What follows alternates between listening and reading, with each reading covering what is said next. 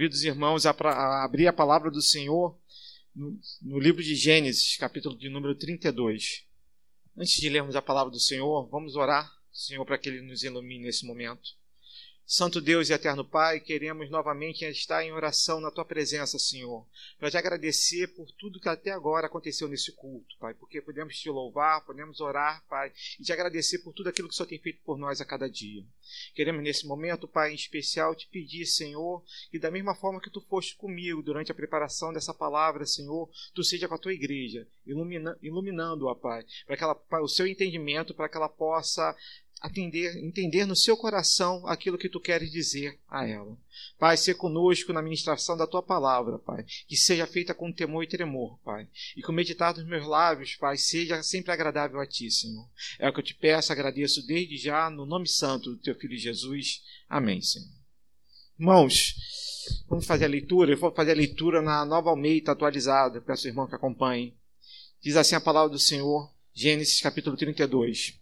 Também Jacó, também Jacó seguiu seu caminho, e anjos de Deus foram encontrar-se com ele. Quando Jacó os viu, disse: Este é o acampamento de Deus, e deu àquele lugar o nome de Maanaim. Então Jacó enviou mensageiros adiante de si a Esaú, seu irmão, à terra de Seir, território de Edom, e lhes deu esta ordem: Assim vocês falarão a meu senhor Esaú. O seu servo Jacó manda dizer isto: como estrangeiro morei com Labão, em cuja companhia fiquei até agora. Tenho bois, jumentos, rebanhos, servos e servas. Envio este comunicado a meu senhor para encontrar favor na sua presença. Os mensageiros voltaram a Jacó dizendo: Fomos até o seu irmão Esaú. Também ele está vindo para se encontrar com o Senhor, e quatrocentos homens estão com ele. Então Jacó teve medo e ficou angustiado. Dividiu em dois grupos o povo que estava com ele, e também os rebanhos, os bois e os camelos. Pois pensou: se Esaú vier e atacar um grupo, o outro grupo escapará.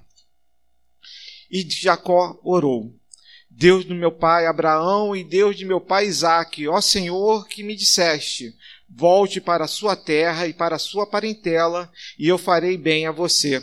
Sou indigno de todas as misericórdias e de toda a fidelidade que tens usado para com teu servo, pois com apenas o meu cajado atravessei este Jordão. Já agora sou dois grupos. Livra-me da mão do meu irmão Esaú, porque temo que ele venha e ataque a mim e as mães com os filhos. Pois tu disseste: Certamente serei bondoso com você e lhe darei uma descendência, como a areia do mar, que de tão numerosa não se pode contar.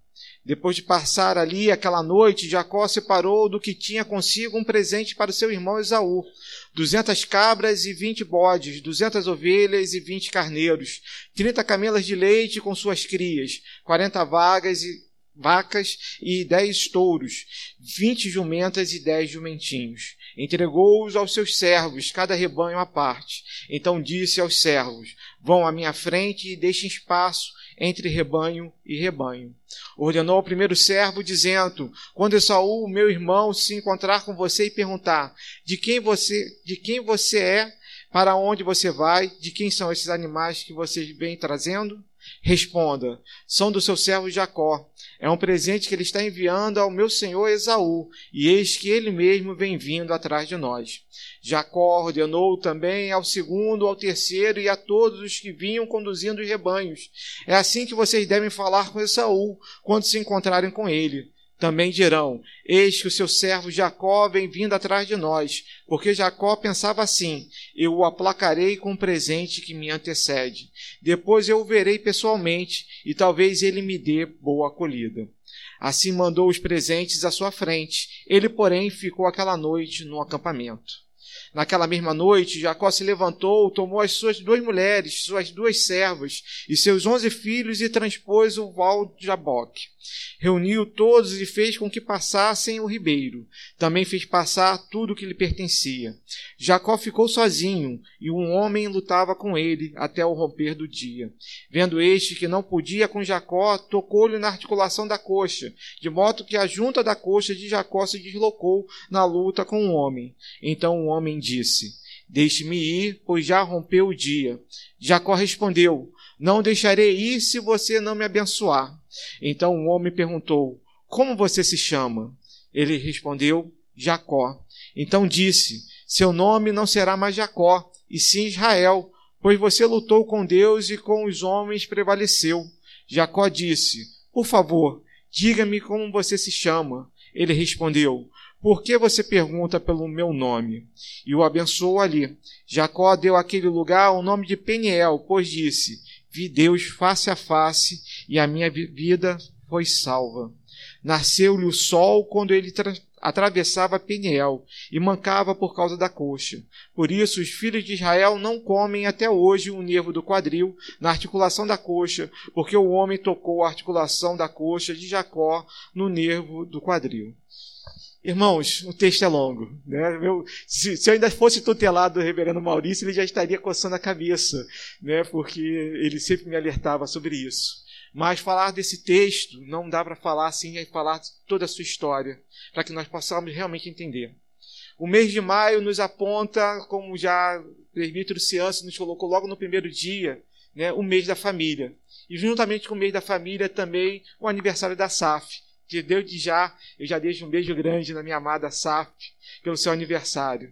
Né? A pregação não foi planejada para, para o aniversário da SAF, mas hoje, eu, só por curiosidade, né, eu cheguei para a Vera e perguntei: Vera, qual é o tema que vocês estão pretendendo falar? Né? E ela falou alguns temas sobre família, algumas coisas, algumas situações de transformação de família. Eu falei: olha, Deus falou comigo antes de falar com você, porque é justamente sobre isso que nós vamos falar hoje. Vamos falar sobre uma família, falar especialmente sobre dois irmãos, filhos de Isaac, Jacó e Esaú irmãos que, por causa de, de uma briga familiar, durante 20 anos não se falaram. E para que nós possamos entender isso, nós precisamos voltar um pouco à palavra de Deus e começar a pensar a partir de Gênesis, capítulo 25, no versículo 21. Rebeca, mãe de Esaú e Jacó, ela era estéril. E diz a palavra do Senhor que Isaac ora a Deus para que ela tenha filhos. E eis que aí, durante a sua gravidez, ela descobre que estava grávida de gêmeos. E consultando o Senhor, a palavra do Senhor que vem a ela é que o mais velho servirá ao mais novo. E aí eles começam a, a, a se desenvolver e eles têm características totalmente diferentes. Diz na palavra de Deus em Gênesis 25, no versículo 27 e 28, eles traz, nos fala do perfil de Esaú e de Jacó. A palavra nos fala que Esaú é perito caçador, homem do campo. E por, por isso, e porque o pai gostava de comer né, a sua caça, Jacó preferia a Esaú. E Jacó era homem pacato e morava em tendas. E por isso ele era o predileto de Rebeca. Uma família que desde o início já estava dividida. Quando um pai gosta de um filho e a mãe gosta de outro, você tem aí uma racha nessa família. Né? E muitas vezes nós, como pais, eu sou pai só de um, de uma, para ser mais exato, ela não está aqui, senão ela ia olhar assim, olha, eu sempre pedi mais um irmão. Né? Mas ela cobra até hoje a gente, está com 13 anos. Mas sou pai apenas de uma menina. E dar atenção para uma criança é muito fácil. Mas quando nós somos pais de dois, dividir a nossa atenção é muito difícil. Os pais de três são heróis, né? né? Então, né? Caio está aí, que o diga. Né? Então, assim, imagina que eles têm mais, né? com certeza, não sei se todos aqui, né? se o máximo, vamos ver. Máximo aqui são três filhos ou temos alguém que tem quatro filhos? Ficamos em três, então vocês ganharam tá, a, a, essa disputa. E dar atenção aos nossos filhos é muito difícil. E não mostrar uma predileção por eles. E geralmente assim, né? O filho acaba aparecendo mais com um dos pais. Tem o seu jeito, né? Ana Luísa tem. Eu e aqueles somos tão parecidos que aquele, a Ana Luísa tem características dos dois, né? E isso não, dá, não nos dá diferença. Mas amar os filhos de uma maneira igual é muito difícil. E aí começam as disputas entre esses dois irmãos. A palavra de Deus nos fala no versículo do próprio Gênesis 25 29 a 34, nos fala que Esaú chega do campo, morrendo de fome, cansado de procurar a caça. E eis que seu irmão estava fazendo um guisado, um cozinhado, como diz a palavra do Senhor. E Esaú, morrendo de fome, falando assim: Olha, eu estou a ponto de desmaiar aqui. Dá um pouco desse cozinhado que você está fazendo. E Jacó, se aproveitando daquela situação, naquele momento fala: Olha, te dou sim, mas eu quero o seu direito de primogenitura. E Isaú pensa: se eu morrer de fome, de que vai me adiantar esse direito? E ele passa esse direito para o seu irmão, sem perceber o que estava fazendo, sem dar muita importância àquele ato. Mas a palavra do Senhor também nos fala, mais à frente, que Isaac, já avançado de, de idade, ele já não conseguia enxergar direito. E ele, vendo que a sua morte se aproximava, resolveu abençoar seu filho Esaú. E ele fala: Filho, vai ao campo, caça, prepara aquele prato que eu gosto tanto, e depois disso eu vou te abençoar. Rebeca, ouvindo isso, resolve fazer um plano já que seu predileto era Jacó. Ela prepara Jacó para se parecer com o irmão, o veste com as suas roupas, põe pelo no, na, sua, na sua mão e no, na, na, sua nuca, para que pudesse parecer com seu irmão, e prepara um prato como se fosse Esaú, para que Jacó recebesse a bênção. E assim Jacó o faz. E eu queria ler com vocês a bênção que, já, que Isaac, seu pai, tendo sido enganado, ele dá a Jacó. Isso está em Gênesis, capítulo 27, a partir do versículo 20, 27. Diz assim a benção que ele disse: Eis que o cheiro do meu filho é como o cheiro do campo, que o Senhor abençoou. Deus lhe dê do orvalho do céu e da exuberância da terra, e fartura de trigo e de vinho. Que povos sirvam a você e nações o reverenciem. Que você seja senhor de seus irmãos e os filhos de sua mãe se curvem diante de você. Maldito seja quem o amaldiçoar e bendito quem o abençoar. Ou seja, fez uma bênção completa. Esaú, chegando logo em seguida e preparando a comida para o seu pai, leva. E aí Isaac toma um susto. Diz que se você está chegando agora, quem foi aquele que antes veio e levou a sua bênção? E eles identificam que Jacó havia os enganado. E Esaú entra em desespero e fala: Pai, pelo menos uma bênção, eu preciso ter uma bênção sua. E aí Isaac dá a seguinte bênção para ele: sua habitação será longe dos lugares férteis da terra, longe do orvalho que cai do alto. Você viverá da sua espada e servirá o seu irmão. Quando, porém, se libertar, sacudirá do seu pescoço o jugo dele. Irmãos, história mais trágica não poderia acontecer na vida desses dois irmãos. Isaú se toma por raiva e fala: Olha, são breves os dias de luto pelo meu pai. Isaac já era velho, já era avançado em dias, ficando cego. E Isaú pensou: ele vai morrer daqui a pouco. E quando ele morrer, eu acerto as minhas contas com meu irmão, e ele não viverá. Rebeca, sabendo disso, resolve mandá-lo, mandar Jacó morar com seu irmão. E dessa forma Isaac abençoa Jacó e encaminha ele para viver com Labão, seu irmão. E lá ele conhece uma jovem, logo na chegada da cidade, Raquel, e se apaixona por ela. E aí diz a palavra do Senhor que ele se apresenta a Labão, fala que precisa ficar com ele, e Labão fala: Olha, eu pago salário a todos, a todos aqueles que trabalham para mim. Por que você, sendo meu parente, não terá também um salário? E Jacó, apaixonado por Raquel, dá o seu preço. Fala: Olha, por Raquel eu servirei a você durante sete anos. E passados sete anos trabalhando para Labão, Jacó cobra sua esposa. E aí eis que Jacó, aquele que antes enganava, é enganado pela primeira vez. Em vez de receber Raquel, recebe a sua irmã Lia. E aí ele vai conversar com Labão. Não foi esse o nosso trato. E Labão diz: Olha, aqui não se faz assim. A irmã mais nova não pode casar antes da mais velha. Por isso, toma Lia como sua esposa e trabalha mais sete anos para mim. E eu te darei, então, Raquel. Ora, sete anos nós já tínhamos, mais sete anos ele trabalhou. Recebeu a esposa uma semana depois, logo depois das núpcias, mas teve que trabalhar porque estava devendo. Teve que trabalhar durante sete anos. Depois disso, ele começa a trabalhar por um salário. E aí tem a história nos conta que Labão tenta trocar o salário dele várias vezes, mas o Senhor era com ele e enriquece aquele homem, até o ponto que ele vê que os filhos de Labão e o próprio Labão não olham mais para ele com os mesmos olhos, porque eles veem Jacó enriquecendo e Labão, seu pai, cada vez mais pobre. E aí ele fala para suas esposas: Olha, não há mais lugar para nós aqui. Vamos embora para nossa terra. E aí, durante a saída deles da, da terra de Padã, da casa de Labão, Rebeca rouba os ídolos da sua casa. E Labão, não tendo ciência que eles estavam fugindo, resolve ir atrás e encontra eles no finalzinho do capítulo 31. E aí os ídolos não são achados e ele despede Jacó e sua família em paz, deixando eles seguirem o caminho. E aí entra o texto que nós vamos conversar hoje, no capítulo 32. O texto começa nos dizendo, nos primeiros dois versículos, que Jacó seguiu o seu caminho e anjos de Deus foram encontrar-se com ele. E quando Jacó os viu, disse: Este é o acampamento de Deus, e deu lugar o nome de Maanaim. Olha, talvez essa parte do texto foi a mais difícil, reverendo, talvez vale uma aula depois sobre isso.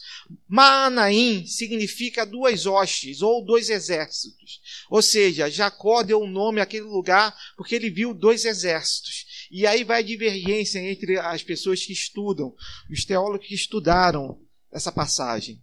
Alguns entendem que havia ordens de anjos que cuidavam das terras. Por isso ele teria sido protegido até Labão por uma ordem de anjos e depois teria sido protegido por uma outra ordem ao entrar na terra de Canaã, que é o capítulo 32. Outros entendem que havia duas, duas ordens de anjos protegendo Jacó durante todo o seu caminho. Mas a interpretação, talvez assim para nós não seja tão importante. Mas o que significa para nós isso é que vale. Os anjos do Senhor estão sempre à nossa volta, nos protegendo como seu povo. Assim é em toda a história. Aquele momento, no início do capítulo 32, ele tinha acabado de passar por um desafio, que foi fugir do seu sogro Labão. Estava entrando num outro desafio, que era encontrar com seu irmão Esaú, aquele que tinha prometido matá-lo há 20 anos atrás. E ele não sabia como seria recebido. Por isso, naquele momento, naquele momento de transição, ele se vê na presença dos anjos do Senhor. Porque não que os anjos do Senhor estejam conosco somente nos momentos que nós temos tranquilidade, mas eles estão conosco também nos momentos de batalha.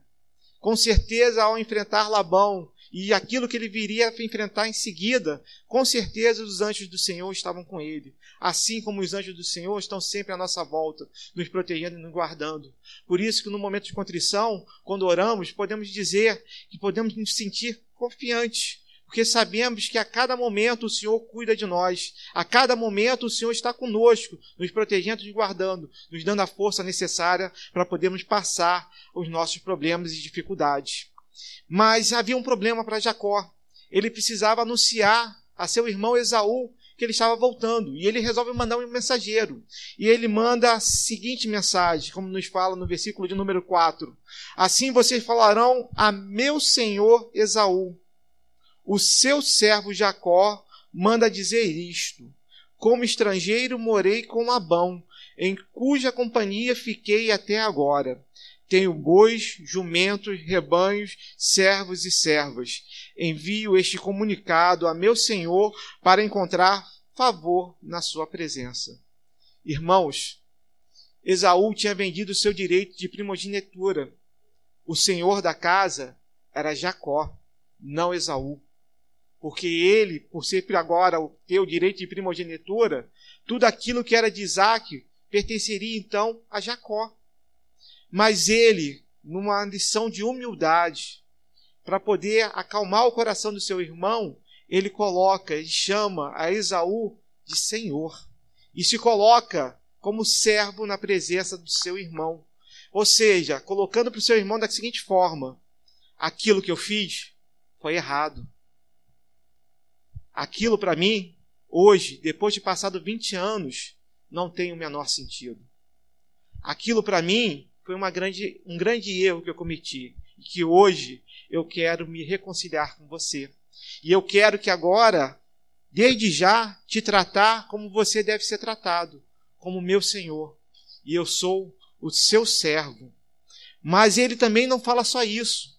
Ele também quer dar o destino para o seu dizer a seu irmão qual foi o seu destino. Ora, Jacó poderia ter vivido errante, poderia ter feito como um filho pródigo, simplesmente gasto o dinheiro do pai e voltar como um mendigo. Mas ele quer dizer aonde ele esteve. E ele diz: Estive todo esse tempo em companhia de Labão. Labão era tio deles, era uma referência. E ele fala que hoje eu tenho bois, jumentos, rebanhos, servos e servas, ou seja, um homem próspero, não estava voltando por causa do dinheiro, as terras, os bens de Isaac. Na realidade, ele tinha o suficiente para si, mas o que ele queria era realmente estar perto da sua família. Por isso ele fala: envio este comunicado a meu senhor para encontrar favor na sua presença. O favor que ele queria era poder estar na presença de seu pai, do seu irmão, sem correr risco de vida. Mas a resposta de Isaú mostra que a mágoa não tinha passado. Pelo menos era a impressão que dava. Porque para para pensar, imagine assim, reverendo Maurício, estou chegando eu no, no aeroporto, mando um recado para o reverendo Maurício, né, que estou chegando, que ele, se ele puder me receber, eu vou agradecer. E aí a resposta que vem é que ele está vindo com 400 presbíteros para me, me, me, me, me encontrar no aeroporto. Alguma coisa de errado parece ter. Esaú era um homem de guerra, era um homem caçador, vivia do campo. Se olharmos a bênção que Isaac colocou para ele, diz que a terra que ele moraria não era fértil. E por isso ele precisava sobreviver através da caça. 400 homens naquela época era um verdadeiro exército. Um homem que era que talvez fosse um homem violento e conquistador. E eis que esse homem resolve encontrar seu irmão vindo com 400 homens. E aí paramos para pensar. Jacó não sabia, mas Isaac não havia morrido. Isaú sabia que se Jacó chegasse à presença de, de Isaac, ele não deixaria fazer aquilo que o coração dele, amargurado, queria fazer. E ao encontro de Isaac no caminho, dava a oportunidade de Esaú de finalmente, depois de 20 anos, se vingar. Aquele homem viveu talvez 20 anos amargurados e sem, sem ter contato com o Senhor, porque com certeza um coração amargurado dessa forma não conhece o amor de Deus. Deixa eu fazer uma pergunta, só não vale essa pergunta, só não vale para o reverendo Maurício. Quem teve o privilégio de estar hoje aqui de manhã no culto da igreja? Obrigado. Privilegiados. Aqueles que não vieram, perderam. Peguem, é, alguns têm motivos, né? né? Estavam comemorando o aniversário do pai, sim, ok. Mas aqueles que não têm um motivo, perderam. Hoje, o reverendo Vladimir voltou à série falando sobre 2 Pedro, no capítulo 1, versículo de número 6, e que vem falar sobre o domínio próprio. E nos deu hoje uma lição e até se colocando numa posição de humildade, falando dele mesmo, como ele ontem quase se irou, quase perdeu o domínio próprio. E como é importante nós podermos ter esse controle, porque é um dos frutos do Espírito. E ele nos colocou hoje de maneira muito sábia que precisamos transformar o nosso coração e termos domínio próprio. Um homem que vem encontrar o seu irmão depois de 20 anos com 400 homens, com certeza não, tinha, não tem ou não tinha domínio próprio. E aí, ele, aí vemos a reação de Jacó, a situação no versículo 7. E a palavra, a palavra diz que então Jacó teve medo e ficou angustiado. E aí ele toma, ele toma uma decisão. Ora, se ele vem com 400 homens para me atacar, pelo menos parte da minha família sobreviva que, que ele faz? Ele separa em dois bandos para que ele possa, se ele atacar um bando, o outro tem tempo de fugir e sobreviver. Tal desespero esse que fica muito claro, porque ele já tinha certeza que ele seria atacado. E naquele momento, sem domínio próprio, ele resolve agir sem consultar Deus e toma uma decisão. Mas esse homem havia sido transformado durante esses 20 anos. E nós vemos que logo o versículo de número 8, perdão, no versículo de número 9, nós vamos ver Jacó orando a Deus. Esse homem que no primeiro momento havia a notícia que seu irmão vinha com 400 homens para poder atacá-lo ou recebê-lo, quem sabe, resolve agora fazer agir da maneira correta. Ele resolve confiar a sua vida na mão do Senhor. E a sua oração é muito importante. Nós lemos novamente. Diz assim na versão que eu estou lendo: Deus de meu pai Abraão e Deus de meu pai Isaque. Irmãos, ele não fala que é o Deus dele. Ele fala do seu pai e do seu avô. Ele se considera um filho da promessa. Ele não se sente digno de chamar Deus de seu Deus. E ele resolve então apelar ao Deus de seus pais e de seus avós. Deus de Abraão e Deus de Isaac. E ele continua: Ó Senhor que me disseste, Volte para a sua terra e para a sua parentela, e eu farei bem a você. Irmãos, aqui há uma informação muito importante que até então não havia, quando ele saiu da casa de seu, seu tio Labão. Quem deu a ordem para ele sair foi Deus. Aí eu volto a perguntar: quem estava aqui na semana passada no culto da noite? Levanta a mão. Reverendo Maurício, só está perdoado as duas vezes, que o Reverendo Maurício hoje de manhã estava pregando na igreja de Rachuelo e, e na semana passada estava pregando na IPIG, né? então não teve o privilégio. Levanta a mão de novo para eu ver aqui. Quem, quem viu? Qual foi o tema que o Reverendo Antônio José falou, nos trouxe? Nos falou sobre o tempo de Deus, nos falou do Cronos e do Kairos falando que, que o tempo de Deus, né, e ele nos traz a mitologia, nos trouxe a mitologia grega para poder trazer o exemplo que Kairos só podia ser pego pela frente. Então, ou seja, você tinha que estar pronto para aproveitar o momento exato. E quando nós estamos nas oportunidades de Deus, nós temos que estar com o nosso coração pronto para poder aproveitar. Jacó ouviu a palavra de Deus, estava pronto para poder realmente aproveitar o carói de Deus. No momento exato, no momento que Deus quis, foi o momento que ele saiu da casa do seu tio Labão e resolveu voltar para sua paranquela. E ele confirma isso nessa oração, dizendo que Deus falou para ele voltar para sua terra e para sua parentela, e eu farei bem a você.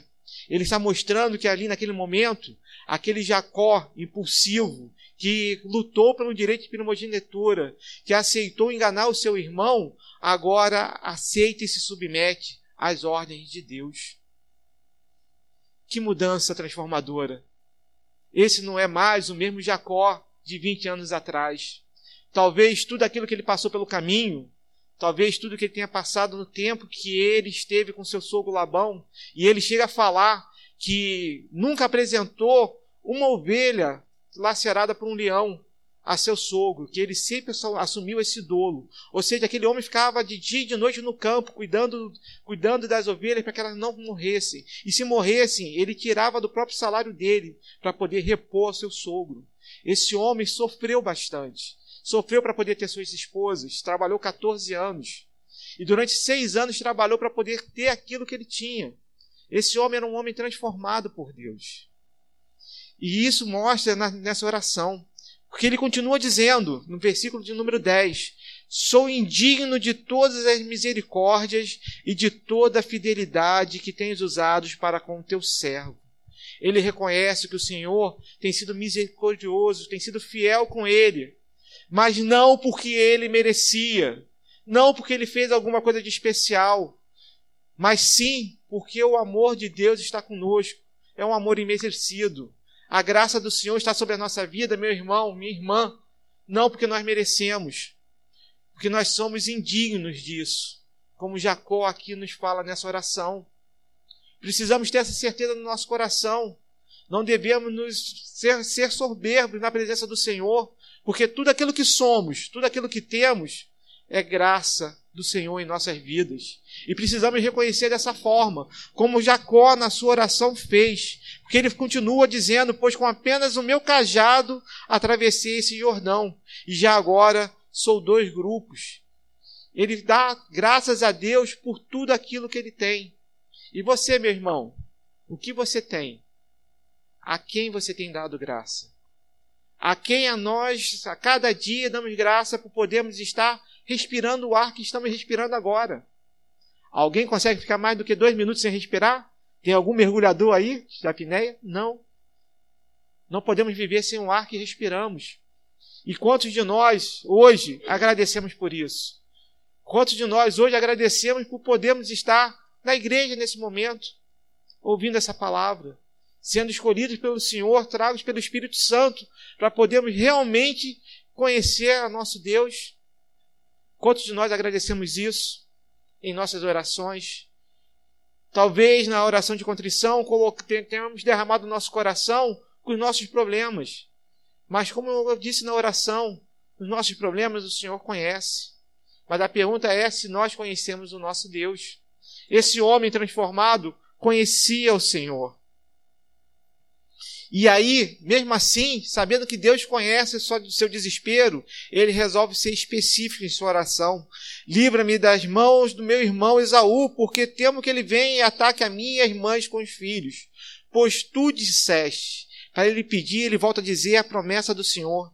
Certamente serei bondoso com você e lhe darei uma descendência, como a areia do mar, que, que de tão numerosa não se pode contar.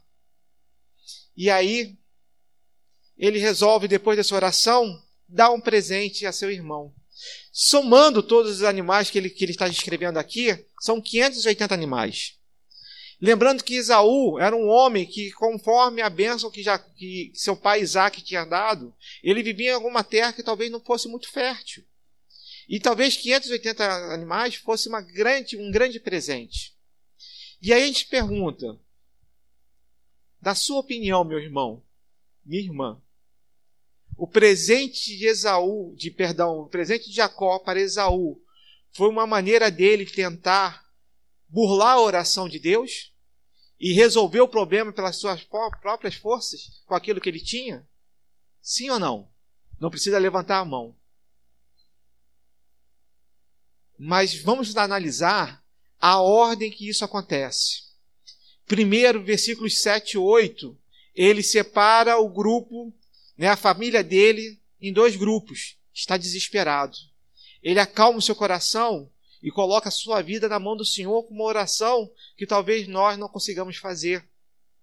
E depois ele resolve dar um presente a seu irmão. A ordem dos fatos muda o resultado final. Se ele tivesse desesperado e tivesse separado um presente para o irmão e não tivesse orado, com certeza ele estava assumindo a responsabilidade pelo aquilo que iria acontecer. Mas ele inverteu essa ordem. Ele orou ao Senhor e o Senhor lhe deu sabedoria para saber como aplacar o coração do seu irmão. Por isso, não sei qual foi a sua opinião, se foi sim ou não, mas não interessa a nossa opinião, porque somos instrumentos na mão do Senhor, somos servos do Senhor e a vontade que deve ser dada no nosso coração não é a nossa. Devemos sim confiar no Senhor as nossas vidas. E a pergunta que eu faço, meu irmão, minha irmã, querido e amado no Senhor, o quanto cada um de nós tem confiado no Senhor? A palavra pregada aqui, ela primeiro prega ao coração do pregador. E muitas vezes nós nos vemos em situações, e Reverendo Antônio José nos trouxe isso, que tentamos resolver a nossa vida no Cronos e não sobre o Cairós de Deus. E ele nos trouxe o exemplo de Abraão e Sara. Quando Sara tem a promessa do Senhor de ter um filho. E ela, avançada em dias, olha, fala assim: olha, vou, essa promessa não vai se cumprir. Resolve dar sua serva para que Abraão tenha um filho. E, essa, e ele não era a promessa de Deus. Quando tentamos resolver pela nossa opinião, pela nossa inteligência, a nossa vida, com certeza vai dar errado. Não pela sua falta de capacidade, mas pela falta de temor e tremor a Deus. Porque tudo que temos, tudo que somos, vem dele. E somente ele pode realmente nos dar a solução. Por isso, meu irmão, eu não sei qual é o problema que você vai enfrentar amanhã. Mas saiba que, em primeiro lugar, antes de resolver esse problema, ore ao Senhor e Ele te dará a solução. Por mais que a solução possa ter um problema no meio do caminho, porque a oração que ele está fazendo aqui talvez não impedisse que o irmão dele o atacasse. Mas mesmo assim, ele confiou no Senhor. E aí, ele, aí temos, temos aqui um trecho que ele fala sobre, sobre os animais e ele começa a organizar esses animais para poderem chegar ao seu irmão em bando, em, em rebanhos. E aí, depois disso, ele resolve separar o seu povo para poder continuar o caminho. E ele fica sozinho. E aí temos uma passagem talvez muito importante e muito impressionante, que é a, a luta de Jacó com, com o anjo do Senhor. A partir do versículo de número 22. Né? Ele depois de, diz a palavra que naquela mesma noite Jacó se levantou e tomou suas duas mulheres, suas duas servas, seus onze filhos e trampôs o val, o val do Jaboque. Reuniu todos e fez com que passasse o ribeiro. Também fez passar tudo que lhe pertencia. Jacó ficou sozinho, e um homem lutava com ele até o romper do dia. Vendo este que não podia com Jacó, tocou-lhe na articulação da coxa, de modo que a junta da coxa de Jacó se deslocou na luta com o homem.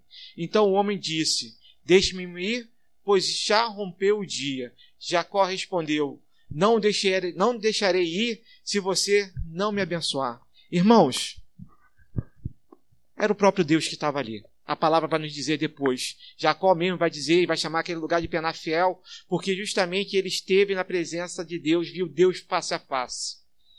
E a pergunta é: cabe na nossa imaginação, na nossa inteligência, um homem lutar com Deus e realmente ganhar? Resposta sim ou não, só pensem. Jacó não poderia ganhar. Facilmente Deus tocou na sua coxa e ele foi deslocado. Para quem conhece luta, bastava isso para ele ficar no chão e não levantar mais na presença do Senhor e o Senhor ir embora. Mas aquele homem que tentou lutar fisicamente com o Senhor, resolve agora ter a sua bênção espiritual e se agarra a Deus e fala: só deixa o Senhor ir embora se o Senhor me abençoar. E aí nós vemos um homem que não está orgulhoso porque talvez tenha lutado com Deus fisicamente, mas um homem humilhado, caído porque estava tocado pela coxa, mas que não deixou Deus ir embora sem ele, sem ele abençoá-lo. Porque esse homem sabia que somente a bênção do Senhor podia realmente fazer diferença na sua vida. Eu não conheço nada mais nas nossas vidas que a bênção do Senhor para fazer diferença se hoje eu tenho emprego, se hoje eu tenho alimento, se hoje eu tenho casa, se hoje eu tenho roupa, é porque o Senhor tem me abençoado. E eu sei que Ele tem abençoado a cada um dos irmãos aqui presentes, de maneiras diferentes, cada um no seu momento, mas o Senhor é conosco em cada momento. Por isso, não podemos resistir ao Senhor. Não tentemos, como Jacó, lutar uma noite inteira com Deus. Que nós possamos realmente nos ajoelhar em oração e realmente nos entregar na presença do Senhor, guiados pelo Espírito Santo. Porque ele se fez carne por nós e morreu naquela cruz, derramando seu sangue para que nós tivéssemos vida e vida em abundância. O Senhor também veio, esteve na nossa presença e nos abençoou. Permitiu, mesmo sendo pecadores, que nós estivéssemos na Sua presença, que pudéssemos estar ao seu pé, aos seus pés, recebendo a sua bênção. E é por isso que eu e você, meu irmão, podemos estar aqui hoje, aprendendo a palavra do Senhor. Que somente Ele é capaz de nos abençoar. Somente Ele é capaz de nos dar um novo nome, como Ele dá a Jacó. Jacó, a tradução pode ser o usurpador, o enganador, como diz o seu, seu irmão quando ele engana o pai. Mas agora, seu nome é Israel. E Israel, ele coloca aqui o significado: aquele que esteve com o Senhor e prevaleceu. Um príncipe na presença do Senhor. Aquele homem que um dia saiu da sua casa, traindo a confiança de seu pai e de seu irmão, roubando o direito de primogenitura, tendo que fugir para não ser morto, volta agora para casa, um homem humilde, temente ao Senhor, sabendo o seu lugar. Esse homem se transformou. E é isso que nós precisamos fazer na nossa vida, meu irmão. Porque essa mensagem nos fala sobre transformação. Aqui vemos uma família sendo transformada. A palavra vai nos falar um pouco mais à frente, no capítulo 33, que Jacó, Isaú, quando chega a Jacó, desce do seu cavalo, abraça seu irmão e eles choram juntos muito tempo. E Isaú vai dizer para ele: Meu irmão, para que esses presentes? Deus também, no caminho, transformou o coração de Esaú. Esaú, do jeito que chegou, vai falar com seu irmão no capítulo 33, nos mostra que ele não precisava de 400 homens. Ele precisava ir sozinho.